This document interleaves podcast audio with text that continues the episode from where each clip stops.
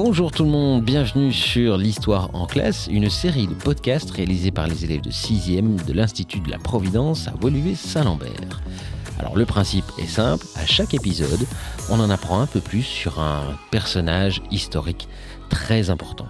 Et pour ce premier numéro, nous allons voyager jusqu'en Égypte antique.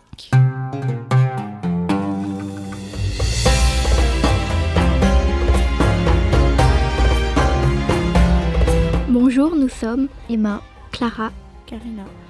Aujourd'hui, nous allons parler de Néfertiti, une ancienne reine d'Égypte.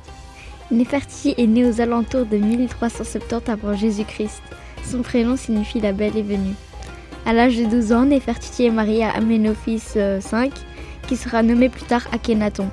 Elle devient par la suite reine d'Égypte. Néfertiti instaure de nouvelles traditions en Égypte et est très impliquée dans la vie politique de son royaume. Elle devient un symbole de l'idéal féminin grâce à sa beauté. Néfertiti et Akhenaton ont eu deux garçons et six filles connues, Méritaton, Makétaton, Ankhesenamon, Néfer Néferwaton, Tachirit, Néfer Néferouré, Sétépanré.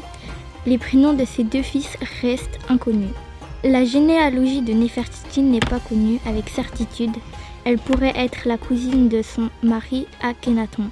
Néfertiti est aussi représentée dans les lieux qui sont habituellement réservés aux pharaons. Avant Néfertiti, aucune reine n'a jamais été représentée dans des scènes similaires.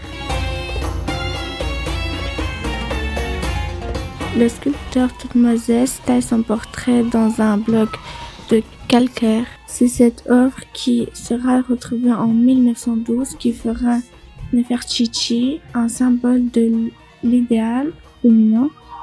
Mais quelques années plus tard, une épidémie de peste ravage l'Égypte et tue par la suite trois de leurs filles. Nefertiti disparaît ensuite et personne ne sait comment s'est passé le reste de sa vie. Encore aujourd'hui, Nefertiti est un symbole de beauté. Merci beaucoup les filles de nous avoir appris tant de choses sur Nefertiti.